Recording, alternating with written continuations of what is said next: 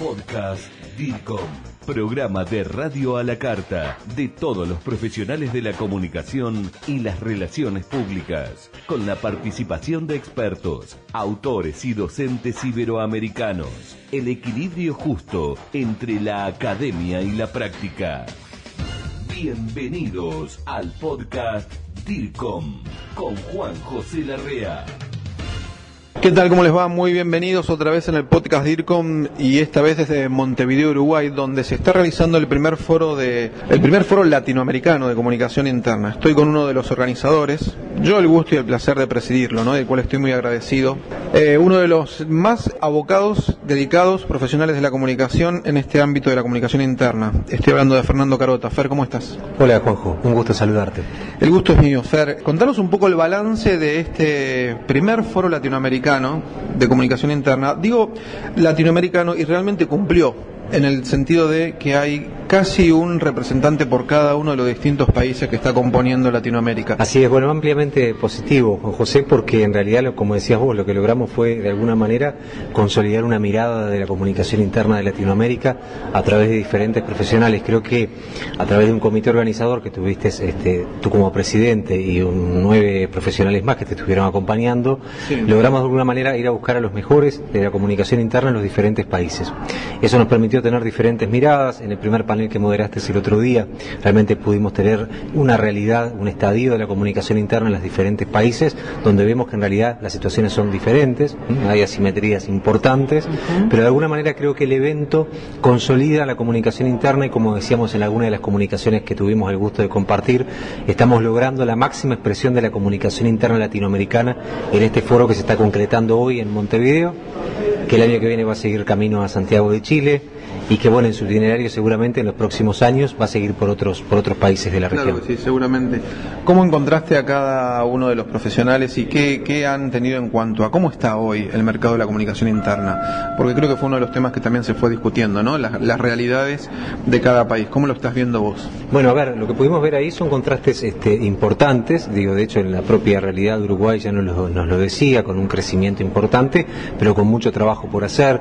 Otros países que en realidad suponíamos por lo que era el impulso que esos profesionales estaban dando, que la comunicación estaba más desarrollada, nos dimos cuenta de que no, que en realidad tienen todavía un largo camino por recorrer, más largo que el de Uruguay, y otros países como puede ser el caso de Argentina y el caso de Chile, que bueno, de alguna manera van un poco allí de punta, este, están con un crecimiento hoy eh, más visible, una consolidación más, más clara. Pero yo creo que esta instancia que eh, afortunadamente tuvimos el honor de, organizar acá en, Uruguay, insisto, con profesionales de lujo, este, consolida el tema y va a permitir que todos los años, una vez por año, ese grupo de profesionales, seguramente se sumen otros, eh, podamos compartir y debatir sobre el futuro de la comunicación interna que no es menor. ¿no? Grupo DIRCOM, gestión del conocimiento latinoamericano en comunicación y por expertos latinos. Fernando, aprovechando que sos uruguayo y que hace bastante, más allá de este primer foro que venís haciendo encuentros de comunicación interna y que te venís dedicando a esto, ¿cómo ves el mercado de, de, del profesional de la comunicación interna en Uruguay?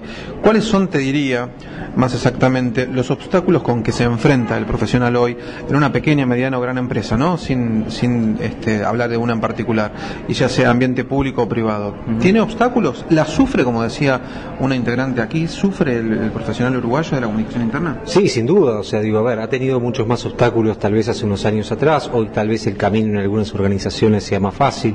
Hay un crecimiento de las organizaciones públicas que están empezando a trabajar en el tema y en su, en su primer momento fueron las organizaciones privadas quienes de alguna manera llevaron allí este, un poco el la punta, pero creo que sí, que en realidad se sigue sufriendo porque el profesional de comunicación interna, y esto lo hablamos el otro día en el, en el panel, uh -huh. tiene que empezar a demostrar eh, los resultados de la comunicación interna.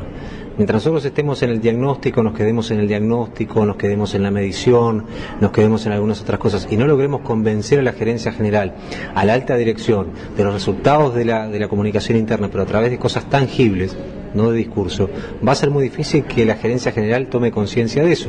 Y mientras no tome conciencia de eso, las dificultades van a seguir porque evidentemente no se va a poder implementar y desarrollar de la manera que el profesional de comunicación interna pretende hacerlo en cada organización. Si tuvieras que darle alguna sugerencia hoy a un estudiante de comunicación y que está pensando en la comunicación interna, ¿qué le dirías? Y en segundo lugar, y atado a esta pregunta, ¿por qué le dirías que sí, que avance y sea un profesional de la comunicación interna? Indudablemente, yo creo que no hay mejor cosa que lo vocacional. Digo, me parece que es elemental que cada uno pueda, y ojalá todo el mundo pudiera hacerlo, seguir la vocación. Quienes sienten la vocación por la comunicación interna, así como vos sentís la pasión por la comunicación y la contagiás a todos nosotros, creo que en realidad no hay mejor cosa que esa.